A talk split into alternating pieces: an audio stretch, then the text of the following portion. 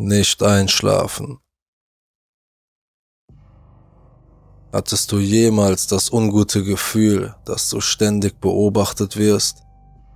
Zu Hause, bei der Arbeit, beim Essen, beim Schlafen, beim Fernsehen. Sie ist immer da, die leise Stimme in deinem Hinterkopf, die dir ins Ohr flüstert, dass etwas nicht stimmt.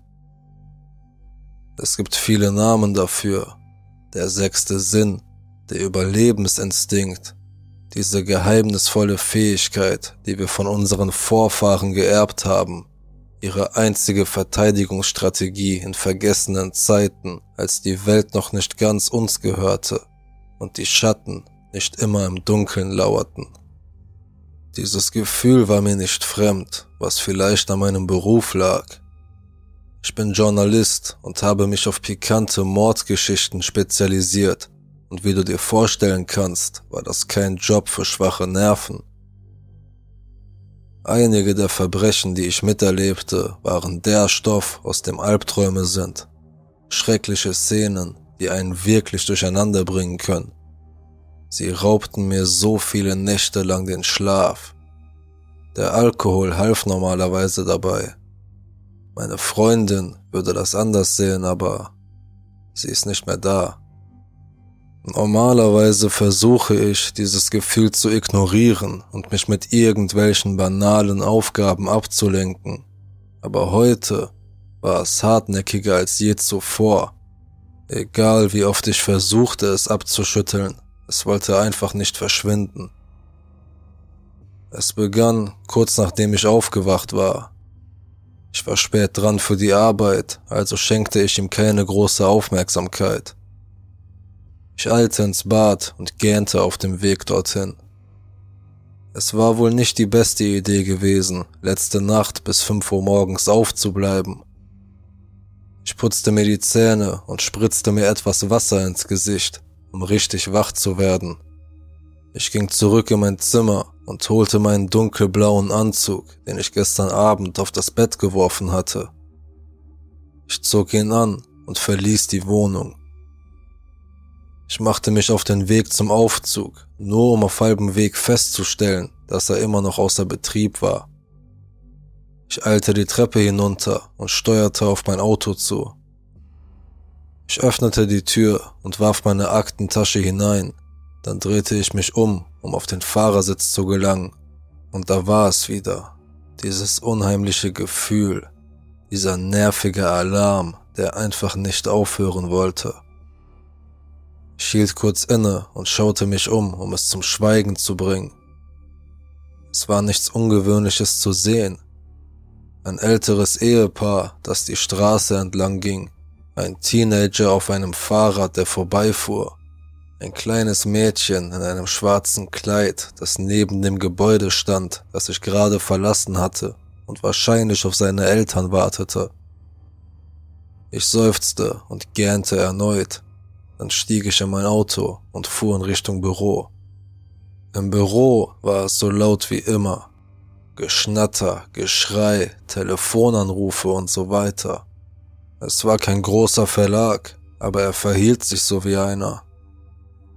Ich ging schweigend zu meinem Büro und hoffte, dass ich auf dem Weg dorthin nicht mit Barry zusammenstoßen würde.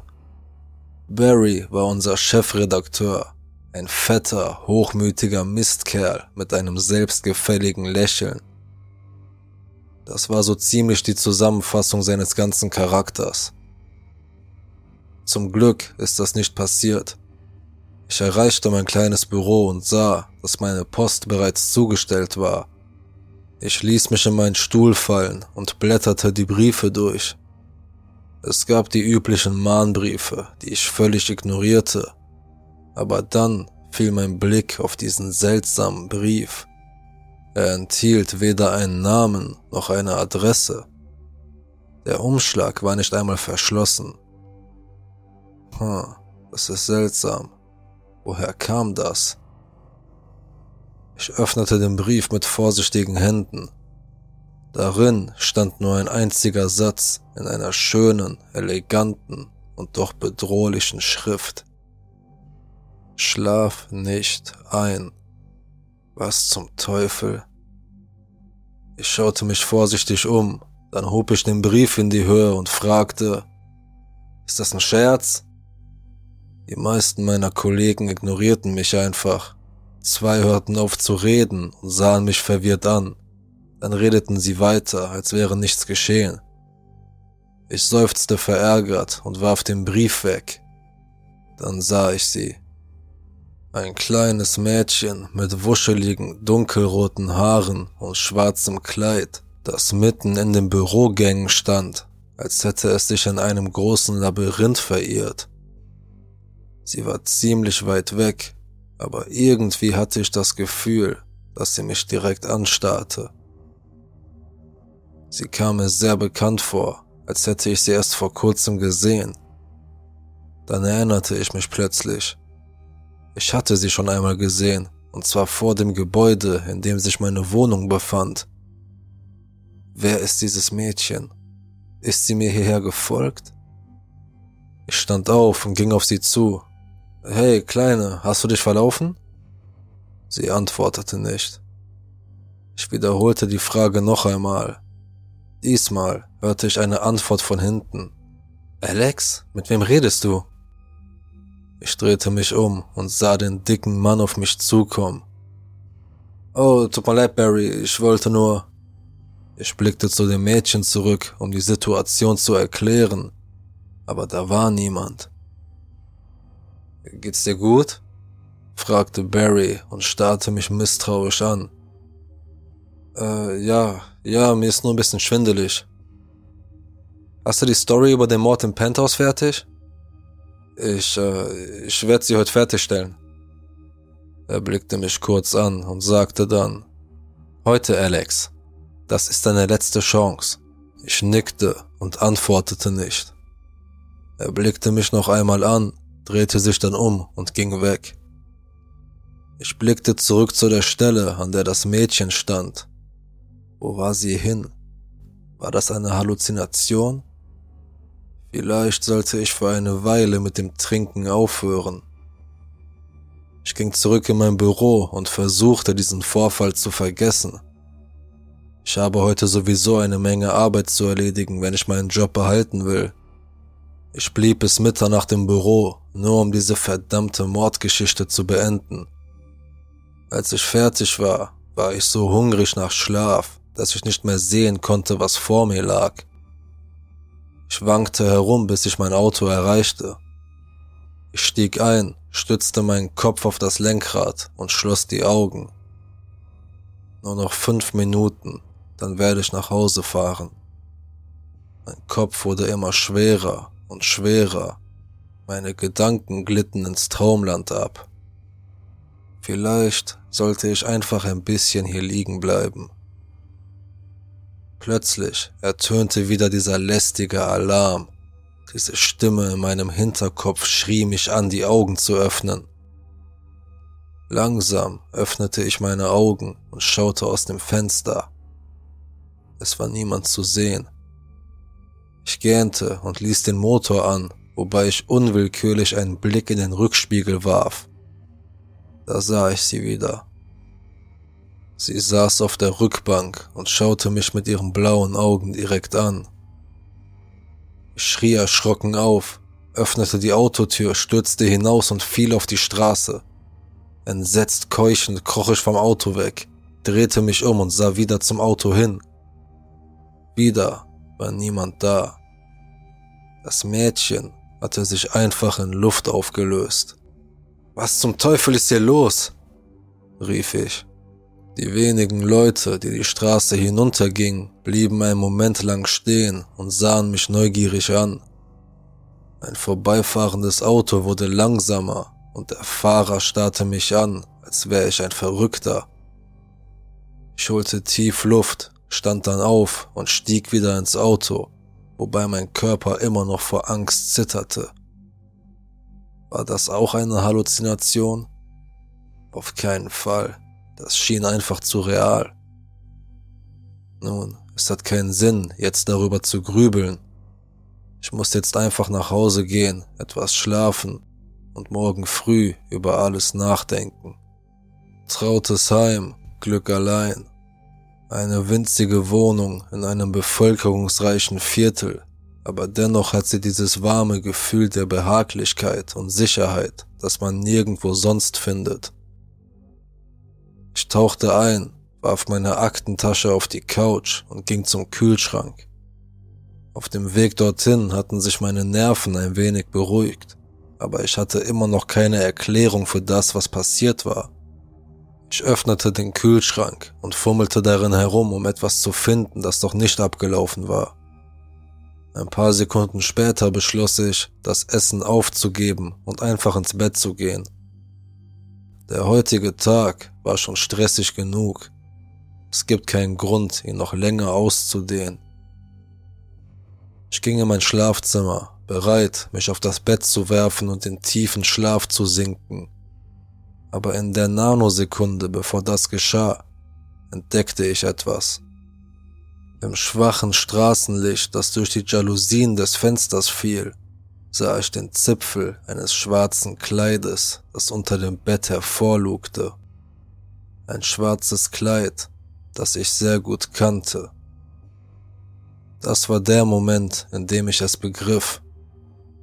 Das ist kein Traum oder eine Halluzination. Sie ist real, sie ist hier und sie wartet auf mich. Für ein paar Sekunden schien es, als wäre die Zeit selbst stehen geblieben. Eine Million Gedanken wurden auf einmal in meinem Kopf ausgelöst, dass es einen inneren Systemabsturz verursachte. Mein Körper war wie gelähmt, mein Herz pochte in seinem Käfig, meine Augen waren auf den schwarzen Kleidersaum fixiert, der sich kaum noch von der Dunkelheit um ihn herum abhob. Plötzlich hörte ich eine schwache Bewegung unter dem Bett. Dann wurde der Saum zurück unter das Bett gezogen. Das war mein Stichwort, um von hier zu verschwinden. Ich eilte aus dem Schlafzimmer und zur Tür. Ich hörte noch mehr Bewegungen von hinten, aber ich schaute nicht zurück.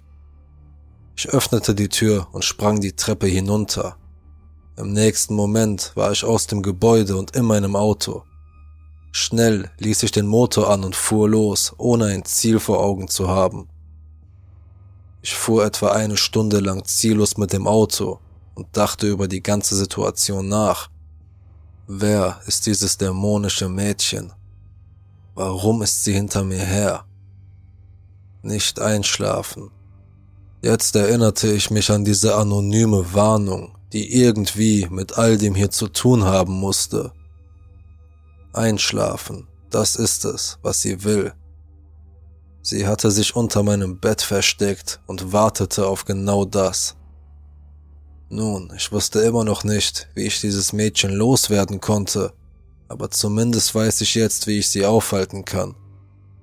Ich fuhr weiter durch die Stadt, warf einen Blick auf die vorbeiziehenden Ladenschilder und hielt Ausschau nach einem verlockenden Restaurant oder Kaffeehausschild, wie ein Drogensüchtiger auf der Suche nach einem Dealer.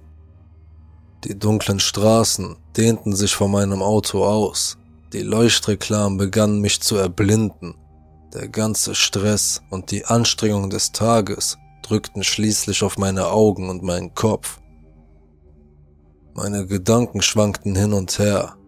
Ich blinzelte eine Sekunde lang, nur um festzustellen, dass eine halbe Minute vergangen war. Nicht einschlafen, erinnerte ich mich. Ich hielt am Straßenrand an, um Luft zu holen, als würde ich an einem olympischen Marathon teilnehmen. Ich warf einen kurzen Blick in den Seitenspiegel und sah sie mitten auf der Straße stehen und mein Auto anstarren. Verfolgte sie mich etwa die ganze Zeit? Sie will einfach nicht aufgeben, oder? Ich holte tief Luft, verließ mein Auto ging ein paar Schritte auf sie zu und rief, Was willst du von mir? Keine Antwort. Ich werde nicht einschlafen, also kannst du es auch sein lassen, rief ich erneut, obwohl mein Körper aus irgendeinem Grund nicht mit mir einverstanden war. Dieser überwältigende Wunsch zu schlafen brachte mich um den Verstand. Was ist nur los mit mir? Früher hatte ich kein Problem damit, mehrere Nächte aufzubleiben Warum scheint es heute ein unmögliches Unterfangen zu sein? Ich hörte ein leises Kichern von ihr. Macht sie sich über mich lustig? Ich schloss meine Augen und murmelte leise. Verschwinde einfach oder was auch immer. Ich öffnete die Augen wieder und hoffte, dass sie das wie immer tun würde, aber sie tat es nicht. Sie war immer noch da und starrte mich mit starren Augen und einem finsteren Lächeln an. Dann kam sie plötzlich auf mich zu. Oh Scheiße, flüsterte ich und rannte zurück zu meinem Auto. Ich sprang hinein und schloss die Tür. Zum Glück ließ ich den Motor laufen. Ich fuhr los und schaute abwechselnd auf die Straße vor mir und auf das Mädchen im Rückspiegel. Sie lief immer noch stetig hinter dem Auto her. Dann blieb sie plötzlich stehen und verschwand vor meinen Augen. Ich wischte mir mit zitternden Händen den kalten Schweiß ab. Wie kann man so etwas aufhalten? Etwas, das keine Logik und keinen Grund hat. Etwas, das einen immer findet, egal wo man ist. Einfach nicht einschlafen, sagte ich mir immer wieder, aber das war leichter gesagt als getan. Ich hatte die Entschlossenheit im Kopf, aber mein Körper ließ mich bei jedem Schritt im Stich. Selbst nach all diesen Schrecken wurde mein dringendes Bedürfnis nach Schlaf nur noch stärker. Schließlich erblickte ich das Schild eines kleinen Restaurants, das an mir vorbeizog. Ich trat mit aller Kraft auf die Bremse, was den Wagen abrupt zum Stehen brachte und mich nach vorne schob, so dass ich mit der Stirn gegen das Lenkrad schlug. Aber das war mir egal. Ich stürzte aus dem Auto und eilte ins Innere des Restaurants. Was darf ich Ihnen bringen? fragte die Kellnerin. Kaffee, viel Kaffee, antwortete ich, wobei meine Augen schnell blinzelten und meine Hände vor Aufregung zitterten. Okay, sagte sie misstrauisch und entfernte sich, wobei sie mir ab und zu einen Blick zuwarf, als wäre ich ein durchgeknallter Mann, der ihr gleich an die Gurgel springen würde. Ich konnte es ihr wirklich nicht verübeln, ich hatte auch das Gefühl, dass ich den Verstand verliere. Ich schaute aus dem Glasfenster auf die dunkle Straße draußen und wartete auf das schwarze Kleid. Wann wird diese Nacht nur enden? Ich trank meine fünfte Tasse Kaffee und bat um Nachschub. Ich wusste nicht, wie viel Koffein mein Körper verträgt, bevor er vergiftet wird, aber das war meine geringste Sorge. Ich muss heute Abend einfach nur überleben, koste es, was es wolle. Selbst nach all dem Koffein in meinem Blutkreislauf ging meine Schläfrigkeit nicht ganz weg. Sie war wie ein klaffendes Loch unter einem rutschigen Abhang. Jedes Mal, wenn ich die Augen schloss, rutschte ich tiefer und tiefer hinein. Was definitiv nicht half, war der beruhigende 60s-Song im Fernsehen und das Mitsummen der Kellnerin aus der Küche. Ich versuchte das Lied und das Brummen einfach zu ignorieren. Ich schnappte mir eine alte Zeitschrift vom Tresen und begann darin zu blättern. Da hörte ich ein zweites Summen. Ich schaute hinter mich und da saß sie auf einem Tisch in der Ecke, schwang spielerisch ihre Beine und summte das Lied mit. Sie sah mich an und lächelte, als hätte sie Spaß an der Katz- und Mausjagd. Verdammt nochmal, murmelte ich und starrte sie immer noch an, ohne mich zu bewegen. Die Kellnerin kam mit der sechsten Tasse Kaffee zurück. Ich schluckte ihn in einem Zug, dann zeigte ich auf das Mädchen und fragte die Kellnerin, können Sie dem Mädchen da drüben sagen, sie soll aufhören zu summen? Es ist sehr nervig. Die Kellnerin sah auf die Stelle, auf die ich zeigte, und schaute dann mit einem verwirrten Gesicht zu mir zurück. Welches Mädchen? Ich nickte leicht und sagte, okay, ich wünsche Ihnen eine gute Nacht, Ma'am. Dann stand ich auf und machte mich auf den Weg zur Tür. Ich schaute dem Mädchen noch ein letztes Mal nach, bevor ich ging, und sah, wie sie lächelte und mir zuwinkte. Bis bald. Übersteh einfach die Nacht. Einfach nur die Nacht überstehen. Dieser Gedanke war das Einzige, was mir in diesem Moment durch den Kopf ging. Aus irgendeinem unerklärlichen Grund hatte ich das Gefühl, dass sich die Dinge morgen ändern könnten, wenn ich nur diese Nacht überlebte. Ich verließ das Restaurant und lief zu meinem Auto. Ich sah das Mädchen wieder daneben stehen, als ob sie auf mich warten würde. Ah, toll. Sie versucht nicht einmal mehr es zu verbergen. Meine Augen schlossen sich immer wieder, ohne mein Zutun. Mein Verstand schaltete unkontrolliert ein und aus. Das ist schlecht. Das ist sehr schlecht. Es war, als hätte sich das ganze Koffein, das ich gerade getrunken hatte, aus meinem Kopf verflüchtigt. Reiß dich einfach zusammen, du schaffst das schon. Ich ignorierte das Mädchen und stieg in den Wagen ein. Ich ließ den Motor an, aber er sprang nicht an. Verdammt, nein. Ich startete ihn erneut. Komm schon, komm schon, komm schon. Ich hörte das Mädchen von draußen kichern. Halt die Klappe! Ich schrie sie an, aber sie hörte nicht auf. Ich ließ den Motor wieder und wieder an, aber er war tot. Ach scheiße, schrie ich. Dann verließ ich das Auto und rannte durch die Straßen. Ich rannte durch einige Gassen, bis ich auf die Hauptstraße kam. Ich rannte weiter durch die Hauptstraße und signalisierte jedem Taxi oder überhaupt einem Auto anzuhalten.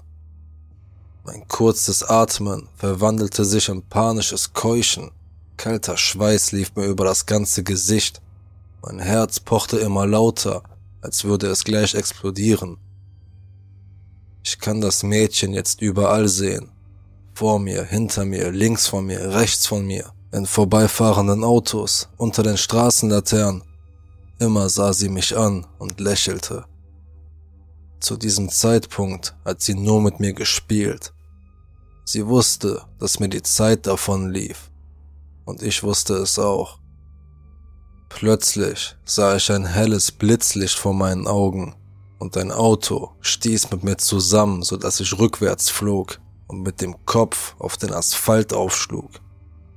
Mein Blut tropfte von meinem Kopf und meinem Bein herunter. Alles sah verschwommen aus und die Welt begann von meinen Augen zu verschwinden. Nicht einschlafen, flüsterte ich leise. Ich stöhnte vor Schmerzen und versuchte aufzustehen.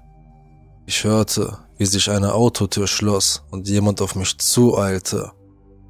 Dann hörte ich eine Männerstimme sagen, Sir, geht's Ihnen gut? Es tut mir so leid, dass ich Sie nicht gesehen habe. Langsam rappelte ich mich auf und murmelte. Mir geht's gut. Ich brauche nur eine Mitfahrgelegenheit nach äh, irgendwo weg von hier. Nein, nein, bitte bewegen Sie sich nicht, Sir. Ich habe bereits einen Krankenwagen gerufen. Ich habe Ihnen doch gesagt, dass es mir gut geht, schrie ich frustriert. Ich brauche keinen. Ich hörte die Sirenen aus der Ferne. Nein, sie werden mich in Schlaf versetzen. Ich muss weg von hier. Ich drehte mich um und begann zu humpeln, aber der Mann griff schnell nach mir. Sir, Sie können sich so nicht bewegen. Sie werden sich nur verletzen. Verdammt nochmal, lass mich einfach in Ruhe, schrie ich und bewegte mich weg. Ich versuchte zu fliehen, aber mit einem gebrochenen Bein konnte ich nicht viel tun. Ich war verletzt müde und ehrlich gesagt sehr schläfrig. Ich fiel auf den Boden. Diesmal hatte ich nicht die Kraft, wieder aufzustehen. Ich hörte die Sirenen, die näher kamen. Ich hörte, wie der Krankenwagen anhielt. Ich hörte die Leute reden. Ich hörte. Ich konnte nicht mehr erkennen, was ich hörte. Alles vermischte sich zu unzusammenhängenden Geräuschen. Nur ein Geräusch war laut, klar und deutlich zu hören. Das Kichern eines kleinen Mädchens. Ich konnte meine Augen nicht mehr öffnen. Ich stand nicht mehr auf einem rutschigen Abhang. Ich rollte bergab und das klaffende Loch war näher als je zuvor. Ich spürte, wie die Sanitäter mich hochhoben und in ihr Fahrzeug setzten. Nein, tun Sie das nicht, schrie ich oder flüsterte vielleicht, ich weiß es nicht. Ich spürte, wie mir etwas in die Blutbahn injiziert wurde. Ich schrie wieder. Nein, ihr Idioten, ihr wollt mich umbringen. Habe ich es gesagt oder dachte ich es nur? Ich öffnete ein letztes Mal die Augen und sah das kleine Mädchen direkt vor mir stehen. Ihr Gesicht mit dem bösesten Lächeln, das ich je gesehen hatte. Dann wurde ich ohnmächtig. Ich sah die Sonne, die Vögel, den bewölkten Himmel. Warte, habe ich es geschafft? Mein Geist war klar. Ich fühlte mich nicht mehr schläfrig. Ich fühlte auch keinen Schmerz. Ich berührte meine Stirn und bewegte meine Beine. In der Tat, kein Blut, keine gebrochenen Knochen. Was war passiert? Ich stand langsam auf und schaute mich um. Ich stand auf einer langen Straße mitten im Nirgendwo. Bin ich hier? Wo ist das Mädchen? Ich begann mich vorwärts zu bewegen, ohne zu wissen, wohin der Weg mich führen würde. Schließlich erblickte ich ein Landhaus, das in Sichtweite kam. Es war ein riesiges Haus, als gehöre es einer großen Familie. Obwohl es einigermaßen normal aussah, wirkte es nicht sehr einladend. Eine bedrohliche Aura umgab den ganzen Ort, die ich mir nicht erklären konnte. Ich erreichte das Haus und untersuchte es mit meinen Augen. Es schien verlassen zu sein, obwohl es von außen schwer zu erkennen war. Ich trat vor, um an die Tür zu klopfen, doch plötzlich hörte ich ein lautes Knarren, als ich die Tür von selbst zu öffnen begann. Ich keuchte entsetzt auf und wich langsam zurück. Es war wohl keine gute Idee, ins Innere vorzudringen. Ich drehte mich um und rannte weg. Ich kehrte auf die lange Straße zurück und begann in die entgegengesetzte Richtung zu laufen. Ich ging weiter und weiter, bis ein weiteres Haus in Sichtweite kam. Ein Landhaus, das dem ersten sehr ähnlich war. Ich ging näher an das Haus heran, dann wurde es mir klar, es ist dem ersten nicht ähnlich. Es ist das erste. Sogar die Tür war leicht geöffnet, so wie ich sie verlassen hatte. Was zum Teufel ist hier los? Bin ich falsch abgebogen? Nein, ich bin überhaupt nicht abgebogen. Ich bin einfach geradeaus gelaufen. Nein, es muss einen anderen Weg geben. Ich drehte mich wieder um und ging weiter. Ich brauchte noch vier oder fünf Mal, bis ich es begriff. Es gibt keinen Weg hier raus, nur eine Straße und ein Ziel. Ich stand wieder vor dem Haus. Die Tür war noch leicht geöffnet und forderte mich auf, hineinzugehen. Da wusste ich, was ich zu tun hatte. Mhm, mhm. Ja, Mom. Nein, ich mag ihn einfach nicht. Aha. Nein, ich kann heute nicht kommen, tut mir leid. Ich weiß, ich weiß. In Ordnung, hab dich auch lieb. Ich beendete das Telefonat und warf das Telefon auf meinen Schreibtisch. Dann schloss ich die Augen und stieß einen müden Seufzer aus. Halt einfach durch, Julia. Du bist eine starke Frau, du brauchst niemanden, flüsterte ich mir zu. Und damit war meine fünfsekündige Aufmunterung beendet, nach einem stundenlangen Telefonat über einen weiteren potenziellen Partner. Manchmal ist es schwer zu verstehen, wenn man schon über 35 und immer noch Single ist. Menschen, die dich nicht kennen, halten dich entweder für so hässlich, dass niemand mit dir zusammen sein will, oder für so giftig, dass du keine gesunde Beziehung führen kannst. Menschen, die dich kennen, glauben, du seist einfach zu naiv, zu wählerisch oder zu arbeitssüchtig. Beide versuchen immer, dir die Schuld in die Schuhe zu schieben oder eine komische Lösung für dieses Rätsel zu finden, aber sie ziehen nie in Betracht, dass vielleicht niemand daran schuld ist, dass du einfach noch nicht den richtigen Menschen gefunden hast. Für mich war es nur ein einfacher Glaube. Menschen, die füreinander bestimmt sind, werden sich irgendwann finden. Es gibt einfach so viele Gemeinsamkeiten zwischen ihnen, dass sich ihre Wege unweigerlich kreuzen werden. Vielleicht liege ich falsch, aber ich ziehe es vor, nie den richtigen Menschen zu finden, als mit dem Falschen im Elend zu leben. Ich glaube, dass dieses blinde Streben nach einer Beziehung dazu führt, dass Menschen am Ende ein unglückliches Leben mit missbrauchenden Partnern führen, wie es meiner Mutter und meiner Schwester passiert ist. Ich schaue auf die Uhr an der Wand. Es war schon nach 16 Uhr und noch kein einziger Patient war gekommen. Vielleicht sollte ich für heute schließen. Ich gähnte und griff nach meiner Handtasche, um ein Telefon darin zu verstauen, als ich den kleinen Stapel Briefe daneben bemerkte. Ach ja, stimmt ja. Ich habe heute vergessen, meine Post zu kontrollieren. Schnell blätterte ich sie durch.